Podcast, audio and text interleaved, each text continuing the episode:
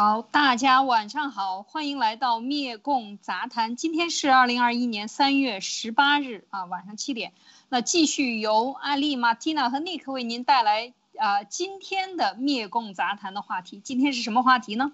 啊，我们在观众留言区有一位你呃留呃战友留言，希望我们讲一讲国人害国人怎么解读啊这件事情。当然这个话题比较大，但是呢我们。拆解来仔细的讲一讲，这是怎么样的一个情况？好，嗯，当然这个也涉及到了啊，我们说到的今天解就主要的啊，我们讲一讲刀子嘴豆腐心后边还有什么啊？这是等一下呢，让马蒂娜给大家仔细的、慢慢的道来。那么另外呢，除了这件事情以后呢，呃，这个第二个话题呢，我们就要继续讲一讲我们的国家的记忆里边的文革里边的奇葩的事情，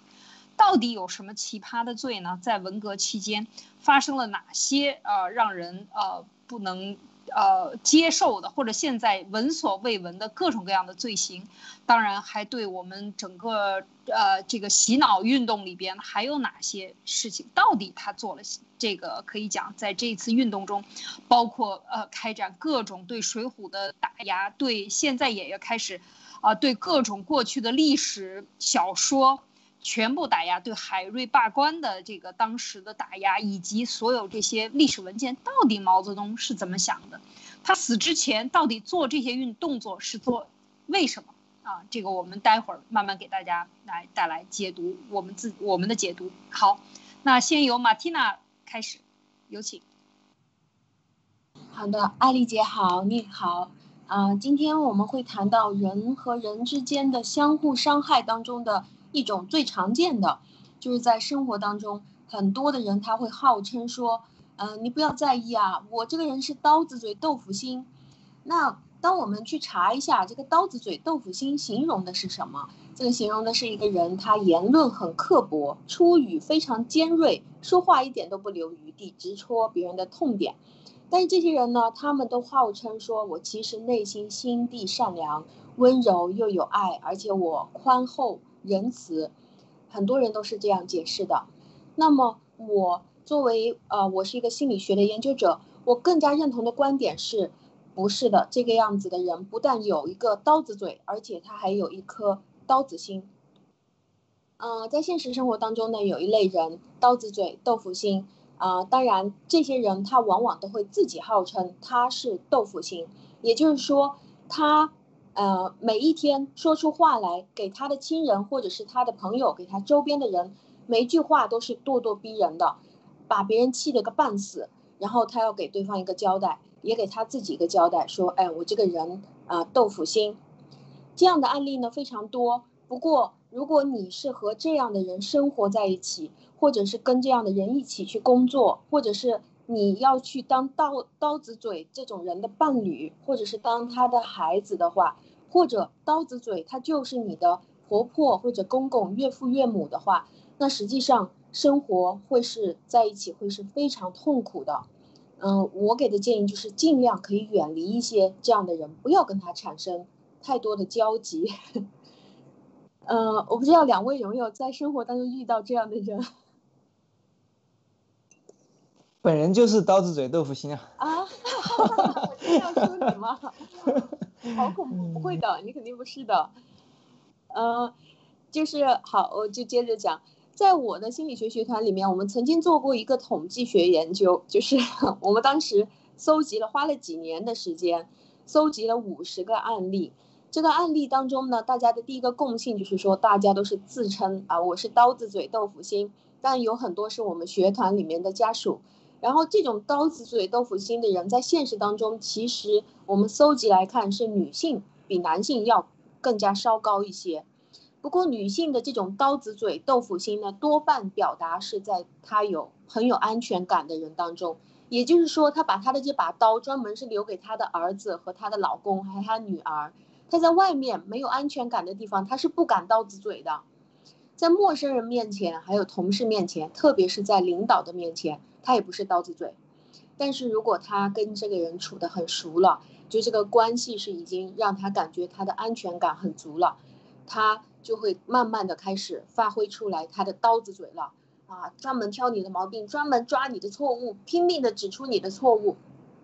当然，他们在刀子嘴的同时，他就会不断的跟跟你说，哎，你不要跟我计较啊。其实我这个人内心是很好的，纯良的，单纯的。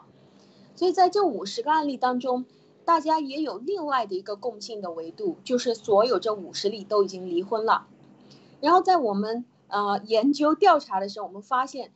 这些人在离婚的时候，他们的另一半居然有高达四十六个案例都是净身出户的。也就是这四十六个案例，在离婚的时候，对方都觉得只要我能够离开你就行了，我可以一分钱也不要，只要我能离开你，只要我不跟你在一起，我逃了，这个就是我这生最大的幸福和目的，其他的我什么都不要。那那剩下的四个案例呢，倒不是净身出户，但是剩下的四个案例当中，有一例居然是倒贴的，就是说。她的老公说：“只要我能够跟你离婚，我不但净身出出户，我还愿意出去借钱来送给你。谢谢你跟我离婚。”所以，当大家看到这个测试结果的时候，这是非常极端的一个测试案例了。那居然有高达百分之九十二的比例是净身出户，然后就这个东西就可以说明，长期作为刀子嘴的伴侣，对于刀子嘴的害怕程度是有多高，也就是他们所谓的。啊，我其实有一颗豆腐心啊，我其实内心非常好的，啊，长期来看，很有可能他们所谓这个豆腐心是没有办法被别被别人体会到的，或者是说他们的所谓这颗豆腐心是没有办法去治愈对方被刀子伤害的心灵的。刀子嘴经常都会自称豆腐心，其实他号称的豆腐心是假的。我们国内最常见的一种现象就是扯一个道德的大旗，为自己来做掩掩掩护。原来我们在节目里面也曾经谈到过，就是说我们中国的传统习俗当中有一种习惯，就是表面上端着道德的旗帜举得巨高，背后又反着操作，这个叫做灵活和严肃并行，是吗？那这个刀子嘴他用豆腐心来做掩饰，这也是最常见的。有人问还有没有其他的掩饰呢？有的，他们有人说。我这个人是实事求是的，我这个人说话很真，很真的，很直 切的，嗯，还有另外一种呢，是说我是一个特别直爽的人，这这样的人他也可以打这个旗号来不停的伤害你。那这个刀子嘴在心理学当中，它的潜意识本质是什么呢？在心理学的萨提亚的这个书当中，把它定义成为叫做指责性人格，它有以下的几个特点，第一个就是。这些人他不知不觉总是在关注一些事物的负面。对于一个人而言，如果你是他的家人或者是跟他相处的同事，他就会不断的观察你的缺点，不停的给你挑毛病。他是不可以看到你的优点，或者是极少看到你的优点，不容易看到你对他做出的付出或者是奉献。他也不容易看到你做出的牺牲，他更不容易看到。你做出这些牺牲的时候是很艰难的，所以在心理学当中，我们也把这类人划分为那种感恩心很低的人群，因为他的注意力焦点都是决定了他根本就看到的东西都是不值得表扬的，所以这一类的人也谈不上什么真心实意的去感谢你、称赞你了，他要再看到你的好再去报答你，那就更不要想了，他更容易看到的是你的缺点，看到事物的负面。他去到一个大礼堂，他就看到的是，哎，这个地方怎么有垃圾呀？他看不到这个人山人海或者很热闹。所以，当你不断的，当他不断的指出你这个错那个错，对于他来说，你一定要相信他是真心实意的，他不是装出来的，他就是这样一个人格。然后，当呃，当然这类的人在生活当中也会给对方一种。好像这个人很贪婪的感觉，为什么会有这种感觉？因为不断的你去帮助他，他永远都在挑你的毛病，不管你帮了他多少，用心的付出多少，他永远说你这里还没做好，那里没做好，所以呢，就会别人就会对他产生一个误解，就觉得这个人我不值得帮，或者是这个人他没有感恩心，这个人很贪心，永远需求无度，会有这样感觉，但其实是由于他潜意识基本上全部集中在负面导致的。说到这点，不知道两位怎么想？是啊，这个我我觉得有很多这样的人，我觉得身边很多这样的人啊，就是家里我的家里也有这样，还有一种例子，我觉得 是我之前遇到过的，也在这里跟马蒂娜谈一谈，你怎么评论？就是我遇到过啊，比如说有的国企的财务老总，啊，我就发现呢有一个特点，就是当这个财务老总呢，就是做财务的这些人呢，他都是负面思想特别重的。他不能去做投资，然后呢，他这个这个人可有一个人，他干了二十多年了，很厉害了，很有成就了。然后呢，董事长就说：“哎呀，让他去负责一个公司吧，然后送到海外去，然后去开拓业务，然后干得一塌糊涂。”后来他自己就分析，他说：“因为我这个我看到的都是风险，我看不到一点好处。每一个项目来，我都觉得这个是要枪毙掉的，每一个项目来都要枪毙掉。”然后他就一。一无是处，一个成绩也做不出来，然后最后就就是很灰头土脸的，又又撤下去了，不能不能做下去，因为他是业绩太糟糕了。那么就是反应过来，我朋我的这些朋友呢就讲，他们就说说他就是，呃，做财务的心呢，因为在中国的这个财务制度呢太复杂了。各种各样的钻空子、做真账和做假账，各种各样的套路呢，让他们脑子里看到的都是风险和危险，和随时可出现的危机或者被抓。所以他们对投资的一说到去投资有这样的好事，他不相信，所以他他只能去领工资啊，就靠领工资来生活，就是为呃为他的上司解决掉所有的风险。那么他自己去呃带领一个公司的时候呢，就完全没有成绩啊，非常糟糕。所以这是不是也是一样的呢？就是在这个问题上，他看到的都是负面的，这是不是也是社会给你造成的一种职业病呢？还是说通过职业最后变成了人都变得生活非常消极？嗯，是的，我我认为这个这个是这个是非常明显，就是一种职业病。其实所有的律师在中国的。这个律师也好，财会也好，在财务里面，特别是审计，他其实他的工作就是专门纠错的。像这些呃生活当中的牛角尖或者是指责性人格，他们其实是非常非常适合去做财务的工作的。而且这些人都是属于不是大气的人，而是比较小气的人。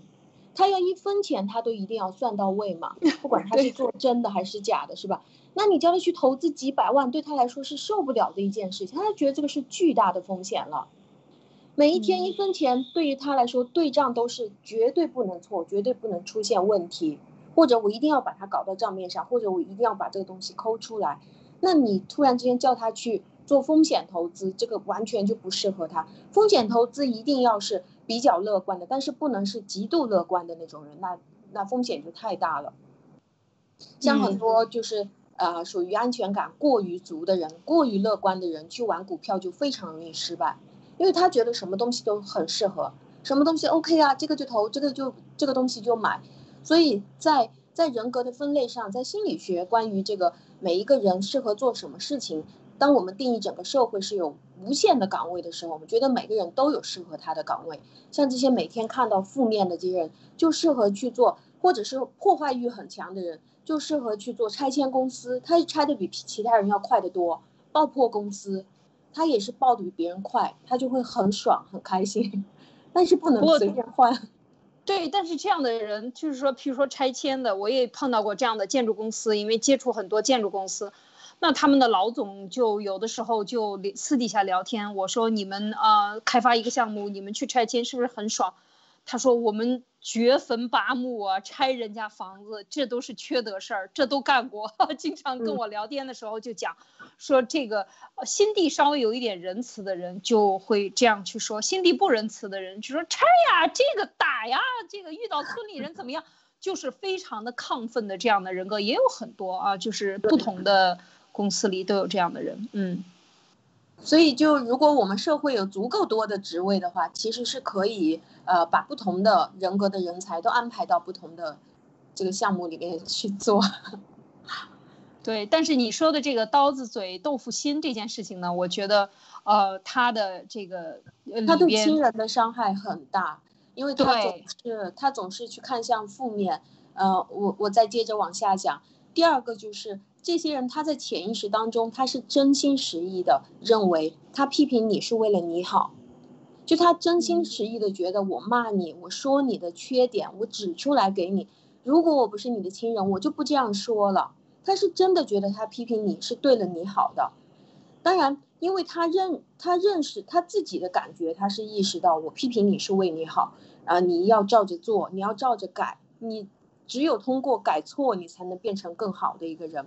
所以这个时候，我们我们就跟他辩解，几乎是没有用的。这个是属于一个固定的他的感觉，因为他从小也是这样来的，也是被人家骂骂骂骂很多。然后这个刀子嘴豆腐心的人呢，如果是请他邀请他拿来做这种心理量表测试的话，我们就会发现这一类的人大多数都是属于极端自私自利的人，因为所谓刀子嘴豆腐心嘛，就是他说话最主要的是顾他自己爽，他不顾别人是什么心情了，不顾别人听完了是什么感受，也不关心别人听完了是否难受。如果这个人是我们的家长，他还要在你难受的基础上再跟你加上一个前提，就是我是为了你好。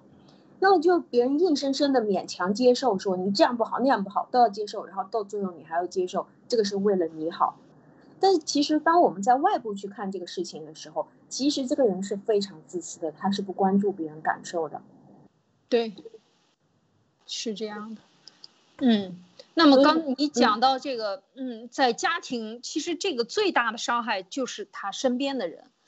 呃，所以我们为什么说现在社会上这样的人多了，其实就是家庭不和睦的因素也就多，因为他总是用这个，或者他这种语言的刻薄啊，我觉得我我的理解，我我插两句啊，就是有一点像是，比如说今天你在办公室，你被老板骂了一顿，然后你回到家里，你又不能发泄，你又不能跟，呃，你的同事跟老板发泄都不能，然后呢，你走路的时候呢，看到一个垃圾桶你就踹他一脚。那么这个就是一种发泄。那回到家里的时候，你的火还没有踹出去，全部都拿出去，所以你就可能一个很小的事情，这个孩子惹了你了，你就看他不顺眼，然后你就骂他，然后呢，把你今天一肚子的东西噼里啪啦、噼里啪啦都说完了，然后你就爽了。但是这种呢，这个是一种呃情况，但是这种情况其实，在历史上。这个呃，我讲的是孔子的这个说法里边，曾经有过一个很典型的案例，就是我叫做颜回啊。我们说这个颜回说一箪食一瓢饮是吧？呃，回居在回居陋巷也这个也不改其志是吧？就是安贫乐道，就是说他，呃，就是颜回他就有一个特点，就是在这件事情上，孔子对他有一个评论，就说他是这个叫做回不二过，说颜回呢是我的老师。啊，说他不二过，他不迁怒，最重要的是他这个人有一个特点，就是不迁怒。在这个古代的时候，把这种认为是迁怒，就是你今天在在办公室遭了别人骂，你就一肚子的火没处发泄，那么你你就会把这个怒火呢发泄到你的孩子、你的家人身上，这个就叫做迁怒啊，在古时候，所以呢，他们就非常的说这个颜回呢。他这个犯了错误以后，他永远他会第二次的错误不会犯，这基本上就是完人了。他只要所以不二过嘛啊。然后呢，孔子说他是我的老师，所以颜回呢，这个就多讲两句。颜回就三十四岁就去世了，就走了，就先先逝了啊。就我们说他就是得到了，得道升天了，因为他没有他已经完美了啊。这个世界是不完美的世界，留不了完美的人，所以他这个做的太完美了就走了，这是历历史上是有记载的。他就有一个最大的特点，就是不迁怒，很难做到啊，很难做到。我就先补充这些啊，马蒂娜。哦，我也非常认同，因为这个情绪的迁怒也好，或者是叫做呃情绪的转移也好，这个其实是个非常正常的现象。孔子就是他是属于儒家学派，就经常把一个人拿来极端化，就极端到一个非常非常完美的状态。但其实他提出的这些东西。也有一个皇帝曾经问过他，我今天没有查资料，一个皇皇帝就问他说：“哎，那那个孔子您的这些东西，我觉得都非常有道理啊。那么，呃，那那这个问题，你说这个问题应该怎么样去解决呢？”他说：“啊，这个事情我就没有考虑过了。他经常都是会，就是他是一个大思想家，但是他不去落实或者是去践行的。就像他提出来说啊，我们对爸爸要特别特别好，但是他从来也不去孝敬他爸爸，因为他爸爸已经去世了。”嗯，那我讲回来，继续。嗯，好，讲回来，关于刀子嘴豆腐心，其实他是一个刀子心。这种人呢，他其实往往在生活和事业当中都是非常运气差的，而且这些人都会经常感叹说：“哎，我怎么那么倒霉啊？为什么呢？”道理其实很简单，因为运气的核心当中最重要的一个点就是文贵先生经常提到的感恩心。感恩心其实并不是挂在嘴上的两个“谢谢”两个字而已。当然，如果连一个人连谢谢都不会说的话，那他运气就会更糟糕了。因为刀子嘴，他的注意力本身就是集中在别人没做对的地方，去挑毛病、漏洞、缺点，那他怎么可能真心实意的去感谢别人呢？有一些人他是属于嘴上不说谢谢，但是他会记得住你的好，然后前提是他会感受到你对他的好，然后他反过来就会来支撑你和帮助你，默默的，这个也是非常好的感恩心。那一个人，当我们去帮助其他人，或者我们去当其他人的贵人的时候，我们去帮他，然后我我们会我当我们普遍性的去帮其他人，就会感觉到，哎，有一些人他会看得到我们的好，那我们就愿意继续帮助他，就觉得帮了以后好像心里面会很舒服。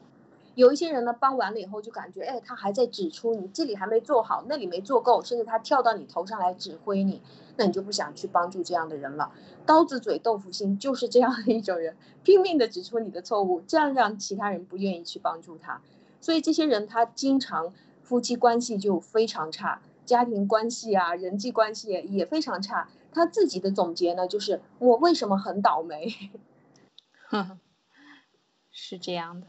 然后这些人他他也特别容易得到一些心理问题而产生的疾病，比如说他们呃得高血压、心脏病都会比社会平均水平更高。这里说社会平均水平啊，就是说我们每一个每一个国家，我们都会有个总体的统计数据，就是针对心脏病大概从几岁开始，或者是高血压大概平均水平从几岁开始。这些人由于他每天关注负面，他得高血压、心脏病的。年龄会比其他人要提前，会比其他人更早。然后他得这个疑难杂症，就是找不到原因的皮肤病、肠胃道疾病，也是比其他人要更早。还有更早的得糖尿病，甚至到最后也会更早的得癌症。还有这类的人呢，呃，在统计数据里面看，他们整体的肥胖程度也比社会水平高。但这里说的是整体，不是一个个案，个案也有瘦的，因为消化系统有问题。有的人有有两种，一种是不吸收，一种是猛吸收，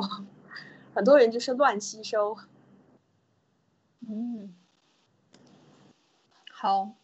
那这些呃，你讲到的，就是说有了这个刀子嘴豆腐心，就是这样的人，他总是批评，看到负面的情绪。当然，负面情绪在身体里积攒的多了，大家都知道，每天看不好的东西，你最后你的人也变得跟你看到的东西一样了，因为你脑子里充斥着都是这样的观念，所以就会有，呃，就会有严重的这个心理疾病和身体疾病，是吧？身体疾病首先是从心理疾病开始的，所以呃，所以这个确实是要要。考虑这个思想的，就是不是这种你一定要对或者错。其实生活中你改变这种想法，就像刚才啊马蒂娜说的，第一是要建立感恩心，就是很多事情它是有迂回的。人生不是说只有对和错这么简单的黑和白，它是有很多种颜色的。这个社会中有很多种颜色，不是说只有说你对我错。我错，我对你错，你不这样做，你就是错了。你这样你不改正，你就不能够容忍这种极端的思想，其实都是有问题的。呃，我不知道 Nick 你怎么看这个这个？嗯，我觉得这个可能更多的是有有这个这个先天或者说后天的这种遗传啊，先天的遗传和后天的这种习惯养成。那我觉得可能先天的因素包括。原生家庭对这个这这方面的影响可能会比较大。当然，我不是专业的啊。这个如果这个马蒂娜有什么这个专业的这种方面的，可以说一下。家庭造成的比较严重。对我感觉可能是跟这个原生家庭有关系。那么你在想原生家庭的话，呃呃，有一个特点就是说刚才讲的这个刀子嘴豆腐心，呃，在中国，呃，总体来看。好像这样的案例要比国外的多得多得多，在华人圈里面来看，又比这个这个欧美圈里面来看，这个案例又多得多得多。我不知道这个原因源自于哪里，但是呢，我的感觉就是说，可能跟中国的这种家庭文化呀，呃，一方面再加上呢，过去这几十年的这个共产党的这种，呃，这种洗脑啊、摧残心灵的这些运动。也有关系，就种种因素结合在一起，就导致我们的上一辈、我们的父辈，甚至是父父辈，由于他们当时生存的那种环境相当恶劣，然后又遇到这样那样的不顺心的事情，所以很自然而然的就会有呃大量的或者说大量的这种样本在家里面去呃发泄自己心中的这些不不不不不平吧愤对这种愤恨。然后呢，这一代一代的就这样下来了。完了之后，就感觉有这种，呃，这种传承的这种，呃，这种这种模式在里面，导致说，即使到现在的二十一世纪，我们放眼望去，这样的案例依然非常多，尤其是在强国。所以想从想这个 Martina 从这方面给大家分析分析你们的这些专业的方面的研究的一些看法。嗯。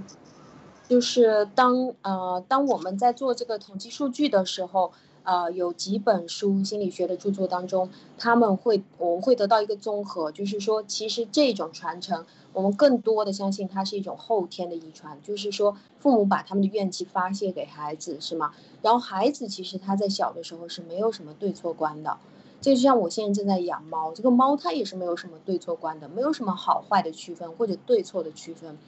他就是能够感觉什么东西是呃经常的习惯的，他就会觉得哦，那么这个应该就是爱的表现，或者这个应该就是我们家该有的样子。如果从小就不停的你去批这个孩子，批完了你有一点内疚感，你说哎我这个是为了你好啊啊，不停的去拿着它发泄发泄发泄，那你的这个发泄可能是来自于外界，但是你不会告诉你的孩子，这个是来自于你被外面的人。打了，或者是骂了，或者是有很多的怨气了。你会说，呃，所有的这个怨气是因为我希望你更好，就因为你今天真的这件事情错的太大了。所以呢，由于父母没有办法控制情绪，把这个情绪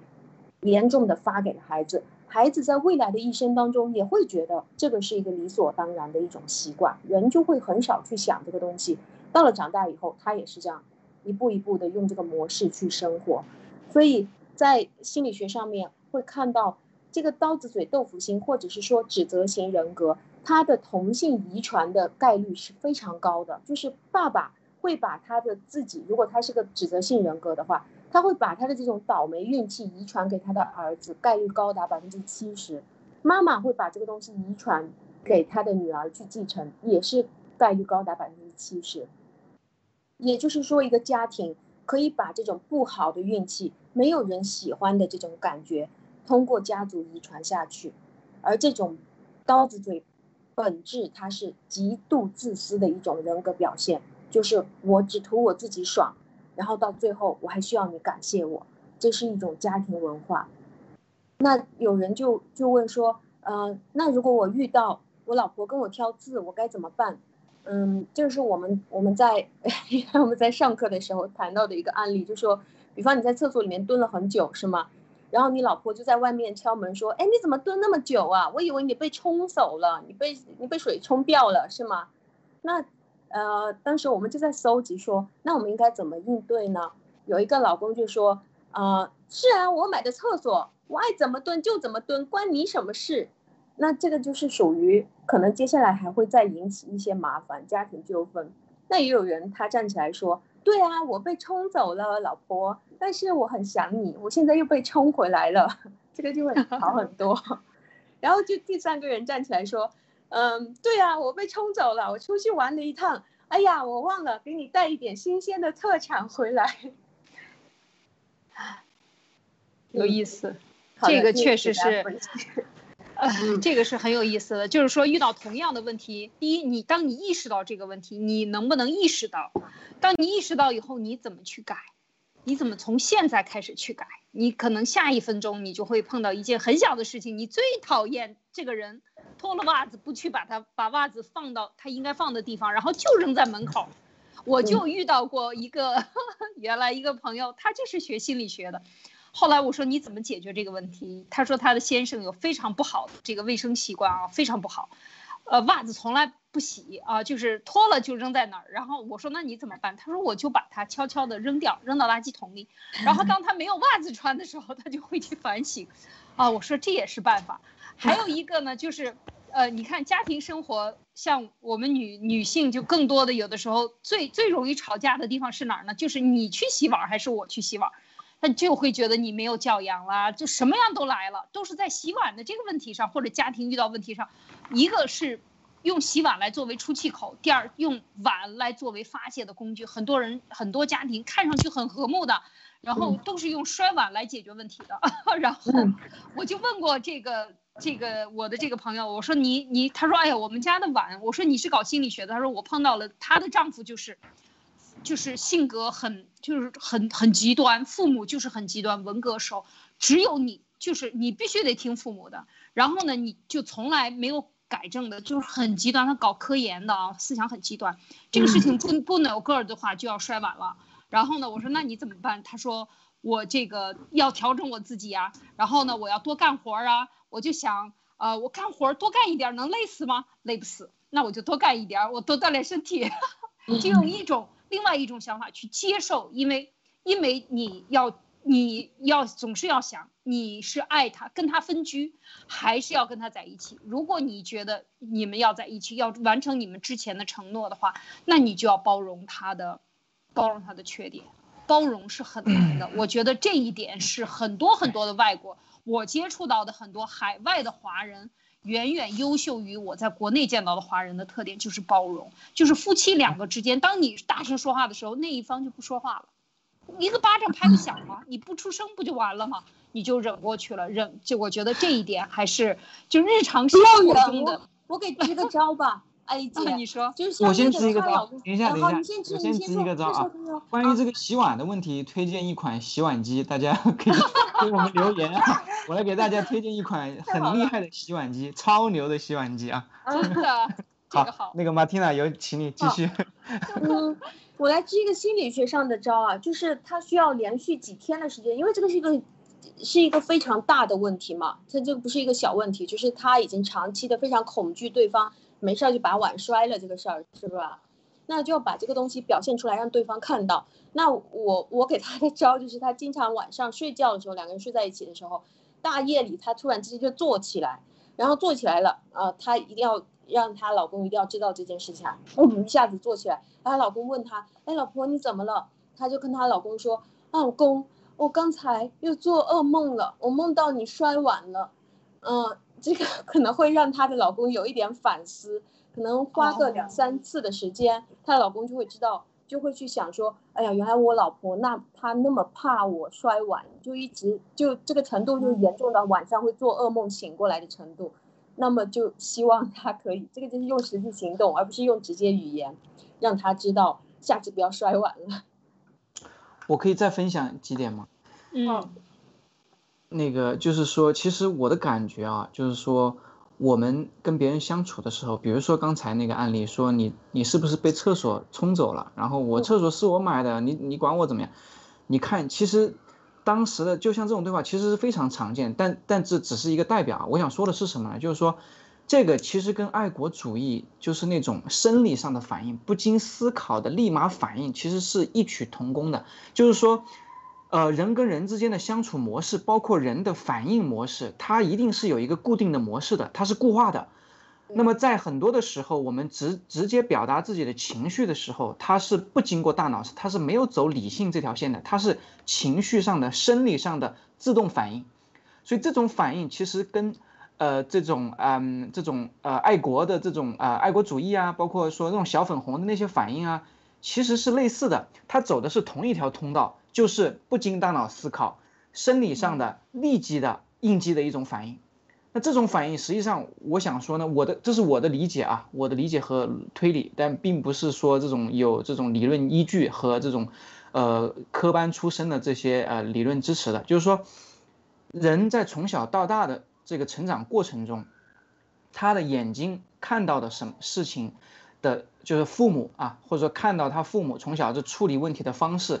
久而久之，其实就像一部 CCP 的宣传片一样，它会让你看多了之后，你就自然就接受了。那么你在这样的生长环境下，你看到父母处理问题的方式，自然而然的你就接受，你认为这个就是全部。有一句话叫做 “The eyes cannot see what the mind doesn't know”，就是说你的眼睛是看不到你的大脑并不知道的事情的。所以也就是说，你只能看到这些处理问题的模式之后，呃的后的话，那么你就你你你认为这个世界就是这样的，你的大脑就只知道这样去处理问题。那么在大家长大了之后，在自己的这种生活和这个工作过程中的时候，这些东西已经深深的就是写进了你的血液，或者说写进了你的 DNA 里面。所以在遇到任何问题的时候，往往，往往出现这种啊争执的时候，呃，这种争执的情形的时候，都是双方都不经过大脑，直接发表，就是就是发泄自己的情绪，都是非理性的。所以，嗯。对，所以这个是我的一种理解。那么就是说，呃，在这种时候，所以刚刚那个马蒂娜讲的那个、那个、那个方法，我觉得就特别好。因为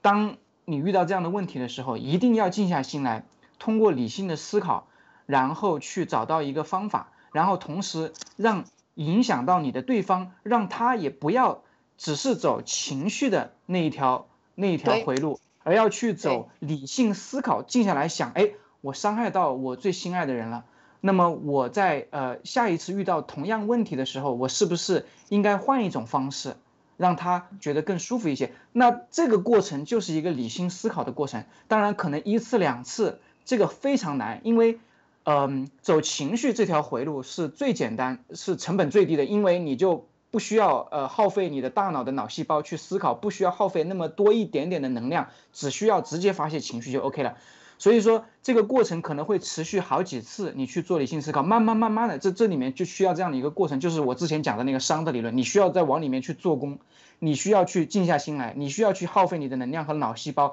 你需要通过理性的思考，这些做工了之后，才会有一些呃呃改变，才会去跨越那个情绪的回路，而走进了一个呃理性思考的回路去解决这样的问题，啊，这这是我的一点理解，嗯，谢谢。非常认同，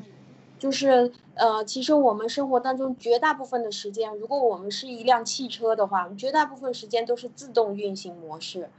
就是自动在那里开，我们根本想都不想，很多事情就是习惯的，也不是因为对，就是因为就是这样的习惯，然后顺手就做出来了。是的，就是理性思考，其实。我们可以看到啊，就是更多的冷静和理性思考和平静的心态。如果你在平时里能够保持住的话，你遇到这种特别呃突然间冒出来的迸发的事情，你就会相对的哦，你把你自己的这个怒火或者是直接的一个情绪的反应推后三秒。深吸一口气，推后三秒，你再想一下，然后你再做出反应的时候呢，其实也不不迟的。然后你就会可能有不一样的想法，你值还是不值，应该怎么样反应？所以很多时候呢，就是为什么有人说有修养的人他会相对的克制能力强一些，或者是说他能看清楚这件事情是什么样，在你爆发的第一瞬间，他已经看清楚你是因为什么。那么这个时候你可能就根本不会和他计较了，你已经看出哦，他今天可能太累了，他今天怎么样？你会很理解他，然然后你会跟他讲，你今天是不是，呃，遇到什么什么什么麻烦，你很不愉快，所以你要发泄。那这个时候，当你当他能够感到你和他的共振的时候，你理解他的时候，可能他一下就没有火气了。所以这都是人与人之间的一个，在这个交往过程中，我们能看到我们自己。我觉得特别重要的就是刚才的这个呃马蒂娜分析的这点里边，还有一点重要就是这个遗传率，我们一定要看到这个同性这个遗传率里边，它是后天的。它不是先天血液里就带出来。如果你生出来孩子拿给另外一家很和善的人养，可能养出来的孩子完全和你自己养的是不一样的。而这都是你的这种所谓的遗传，其实就是日常的一个表率作用和你的行为习惯留给孩子的。但是很多很多的人，他遇到比如说父母就喜欢吵架，天天吵架，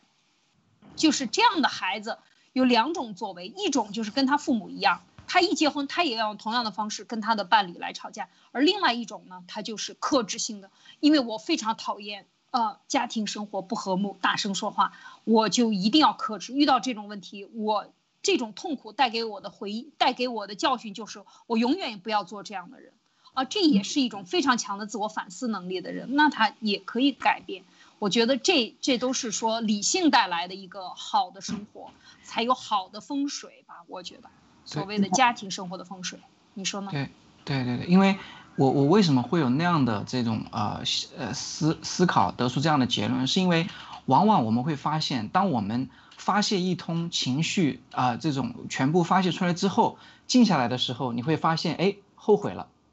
呃，自责了，哎，感到这个感到这个 guilty 了，对吧？就是觉得，哎，刚才我做的不对，哎，怎么会这样？实际上就是从一个情绪的回路，就变成了一个理性思考的回路。所以，呃，就像艾丽姐讲的那样，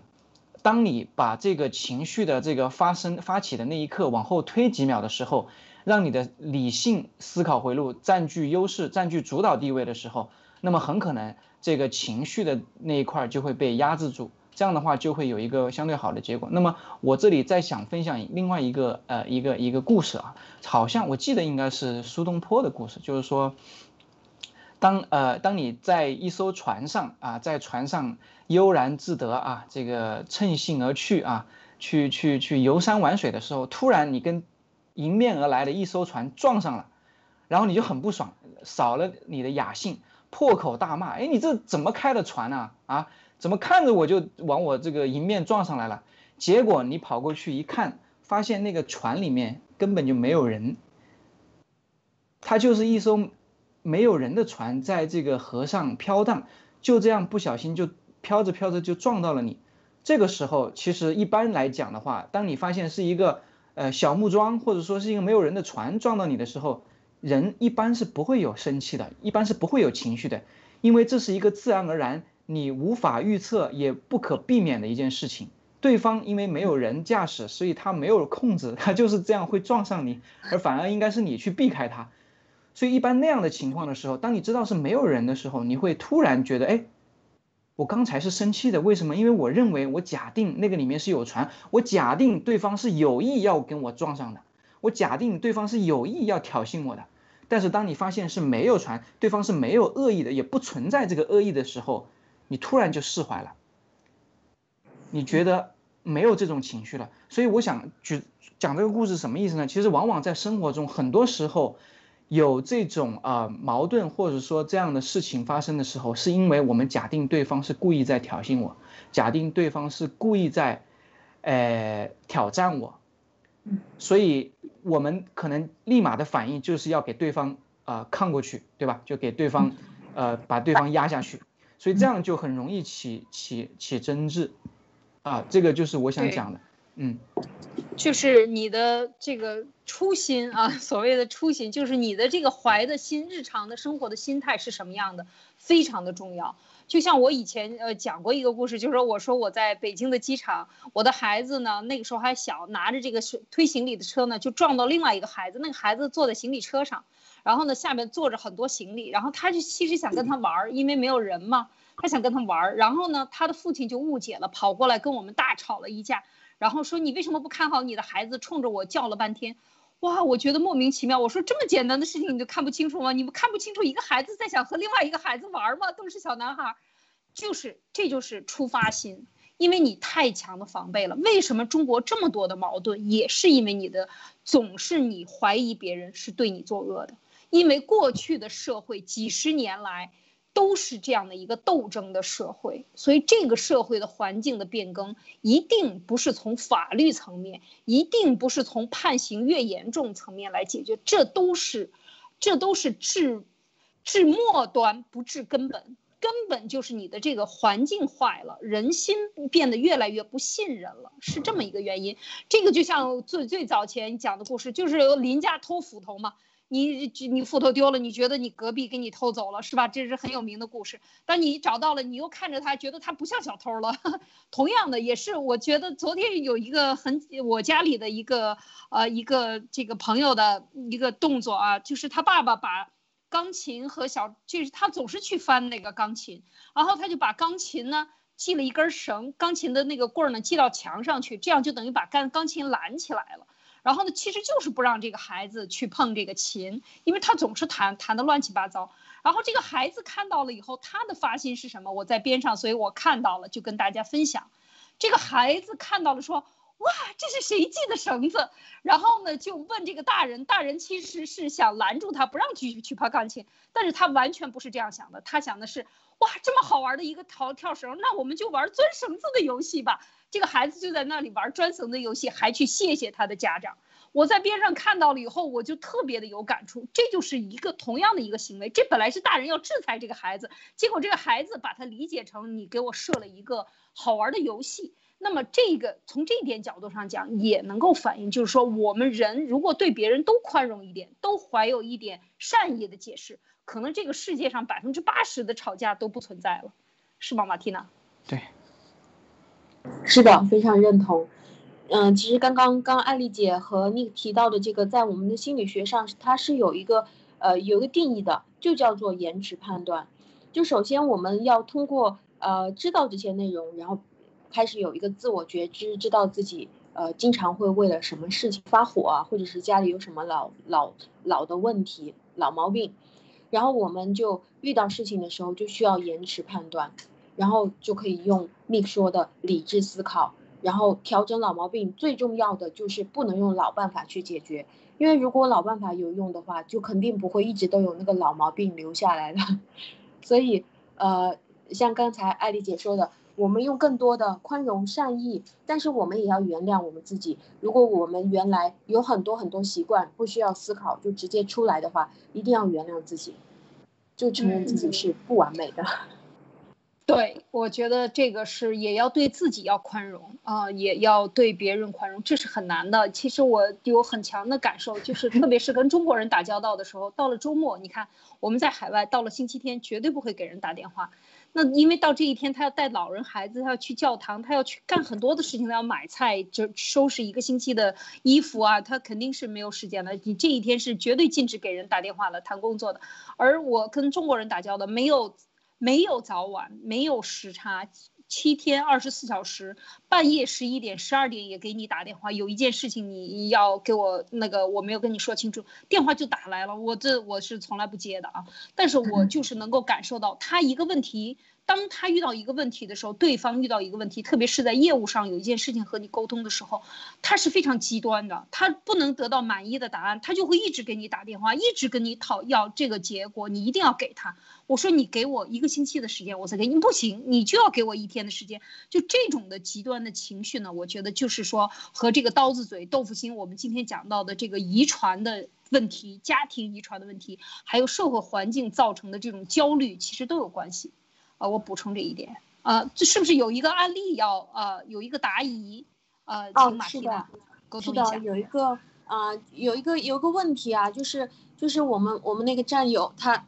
唱歌的那个战友他提出来的一个问题，就说啊，那是不是是不是只有那一类人他们才会把那个注意力关注在负面的东西上？他说，那为什么现在我们所看到的很多新闻热点总是负面的消息？排在最前面前三或者是前五，为什么都是一些什么啊什么什么绯闻啊什么不好的东西啊排在前面？其实这个东西是不分中西方的，就是西方也是这个样子的情况。呃，我们从进化论的角度上来谈，就是在远古的时代里面，如果这个人是属于对于豺狼来了、老虎下山了、发大水了或者是地震了这种事情毫不敏感的话。那他一他的基因其实是很不容易留下来的，他可能就死在远古了。那这类的人可能就大量的就消失在那些时代。这个也像为什么现在会有更多的更高比例的恐高症也是一样的，因为恐高症它容易把它的基因可以留得下来，不恐高站在山顶上很开心的这些是也是很容易掉下去的。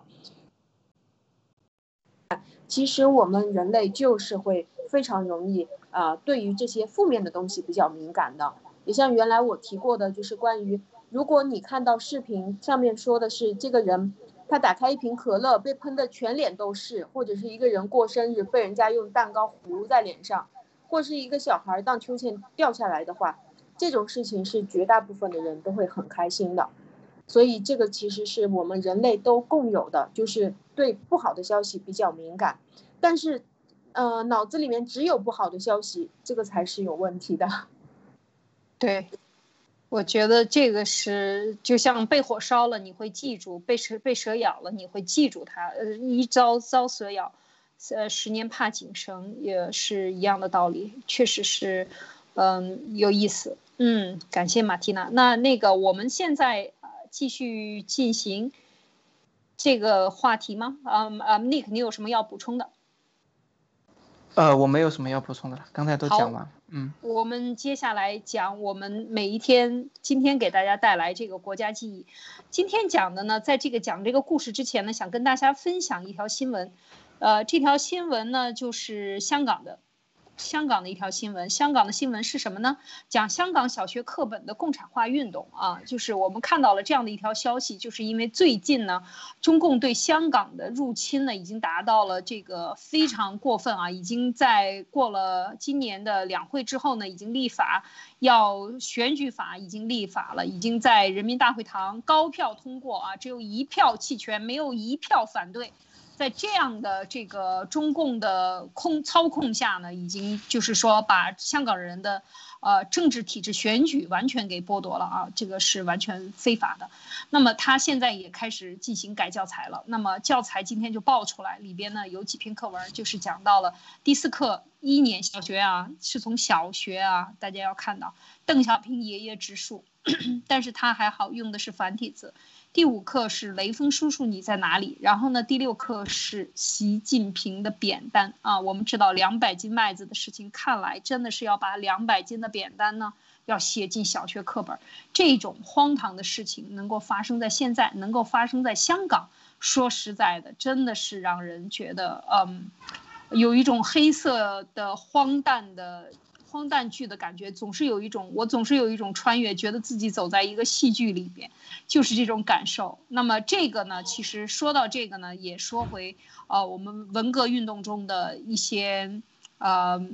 一些，先说一个一些奇葩的罪吧。呃，这个罪呢，让我们马蒂娜给我们讲一讲都是什么罪。好的，嗯，就是在这个罪文革的时候，各级法院其实他们呃就。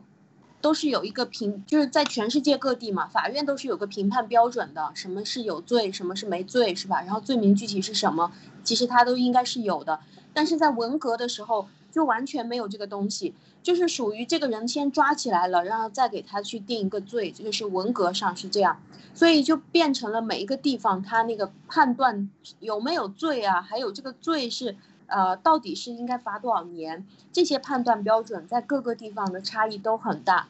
所以，嗯，每个地方它定出来的罪名也都是不一样的。就比如说，呃，最前面的这个是有一个年轻人，他做梦梦见跟着一个女生，就是他非常心仪的他们院子里的女生发生了性关系，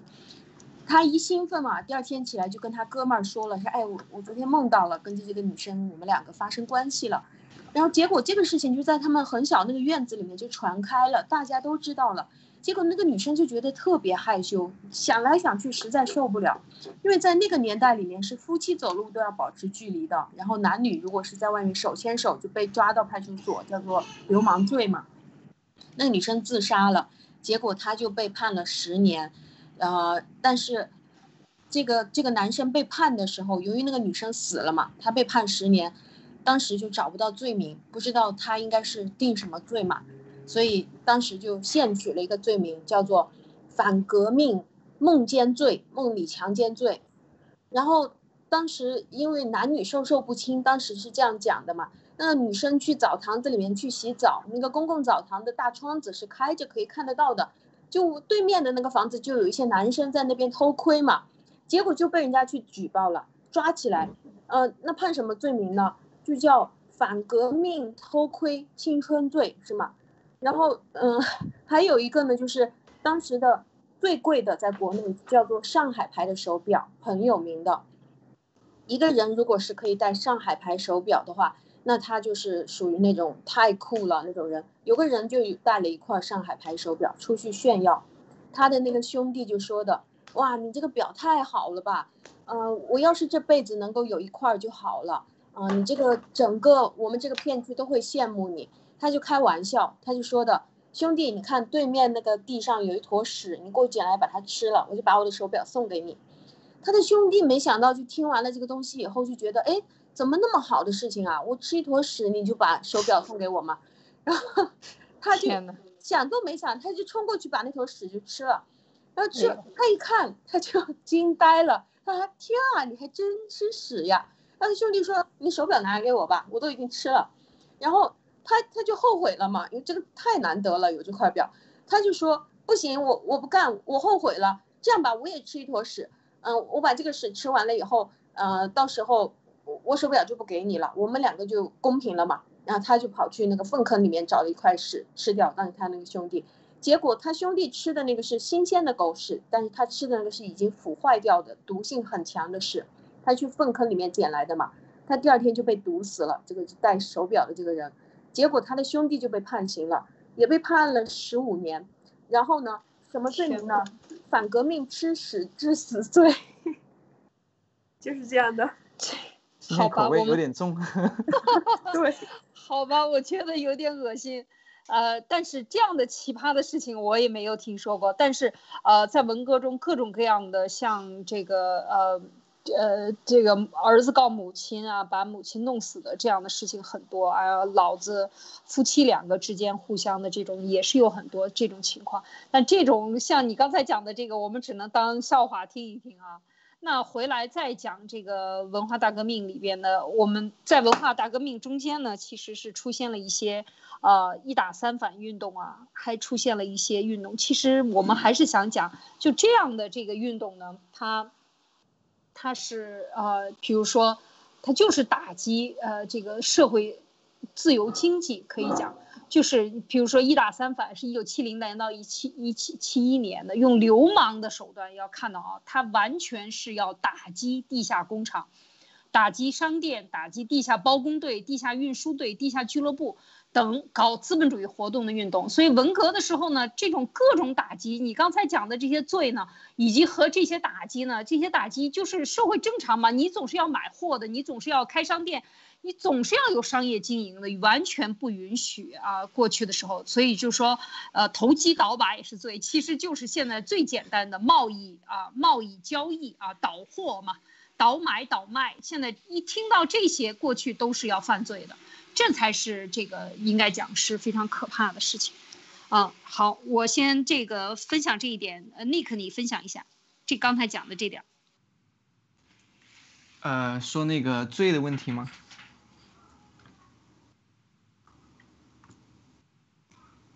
是啊，这个文革期间的这一点事情啊，文革的这个自由市场经济啊，完全对他进行打压，以及这种奇葩的罪行，你觉得你能想象出来吗？会有这样的罪行吗？所以其实啊，今天我们讲的这个上半部分跟下半部分，其实就就切合了。你看为什么呃，这个因为刚才呃我们在讨论那个呃这个不理智啊、情绪啊这这方面，还有什么刀子嘴豆腐心。我们讲到这个呃传承和后天的这种啊这种啊传承啊记忆啊这种，其实就是因为你看在那样的时代，在那样的年代，什么事情就是可以说任何人在做任何事情的时候，你都会处处碰壁，而且都是莫须有的莫名其妙的。呃，你这个现在看来都是稀松平常的，比如说你做贸易，做一个这个贸易公司，你做一个呃呃 A 呃这个代理公司，对吧？你就是把。A 家的货买了，我卖给 B 家，我中间赚取差价。但是这个在很久以前，这个就是犯法。你觉得这个很奇怪吗？我我就觉得这个确实太奇怪了。所以你可以想象，在那个年代，大家都不去接受教育，都在外面啊，叫做是造反有理啊，学生可以打老师，是吧？然后这个大家都没有经过这种系统性的教育，然后脑子里面什么什么都没有，就是这个务农啊。那个时候我听我们这个长辈们讲，就是务农。我父亲十六岁就去啊务农了，就是下上山下乡就下放了，就务农了。所以他做的一手好饭菜啊。所以你可以看到，在那样的年代经历这些的人，那么基本上就可以讲，我们中华民族的我们的文化，我们汉族的这些文化，就在那个年代，就在共产党。篡夺政权之后，它出现了一个断层，什么五千年的文明早就被共产党毁的所剩无几。所以，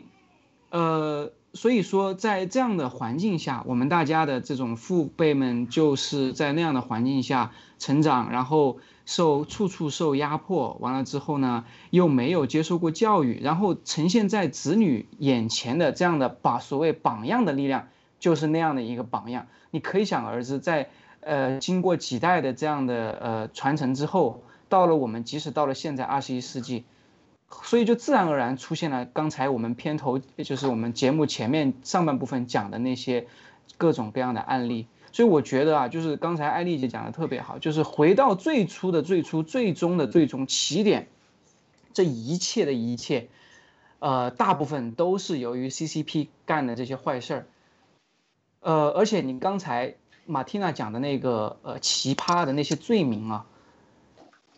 一点都不奇怪。为什么呢？因为我们在一九四九年中华人民共和国成立，在一九五六年应该是的时候，我们才有宪法。你觉得这个有多荒谬？就是你国家成立了，实际上你什么样的一个感觉？就是说一帮土匪急急忙忙的把这个国家偷过偷过来了之后，什么都还没有的情况下，先搞了几年运动，完了之后呢，急急忙忙的在一九五六年，为了跟国际社会接这么一个所谓的轨啊，大家都有宪法，咱们也得有个宪法来忽悠忽悠，对吧？就急急忙忙的就弄出来这样的一个宪法，你可以想象是多么的荒谬。那你可以想象，在那样的一个环境下，我们的国民、我们的同胞是怎么样的一个环境下生存的？所以，我们为什么一直说中国社会的这些毒啊？就这些毒，不是说，哎，哎，不是说这个共产党啊来了之后啊，呃，这个最近呢，或者说到了哪某一代、某一代啊，前面那几十年啊，其实不是的，就是一直到现在，就根本就没有。这个驱散过，就是因为它整个社会就是这样的一个环境，然后一代一代人，一代一代人就这样传承下来了。很多东西可能面上我们觉得，哎，这个我们受了高等教育啊，对吧？我们这个呃这个收入也很好了，有房有车了，我们也会说英文了，我们还会用电脑了，我们跟老外交流的都无障碍了，对吧？跟国际社会都是这个平起平坐了啊，那都是表象，但是。你可以看到内心深处，或者说这个社会最根本的底层的是那些呃具体的那些案例的时候，它从根上是没有解决任何问题的。就就很简单的来讲，我们就自己家里面的这种相处的模式，都很可能出现我们上半场讲的那些呃实实在在的案例，所以说才会我我才会有那样的思考，才会得出那样的结论。否则的话，如果没有那些经历的话，我是不会去考虑那些问题的。也就是说，即使，呃，到了现在，即使我们大家都接受了如此啊这样所谓的高等教育，但是，呃，这种最原始的那些嗯这些思想里的毒，或者说那些最原原始的那种处理问题的方式，那种所谓的应激反应，依然，呃，大行其道。可以说，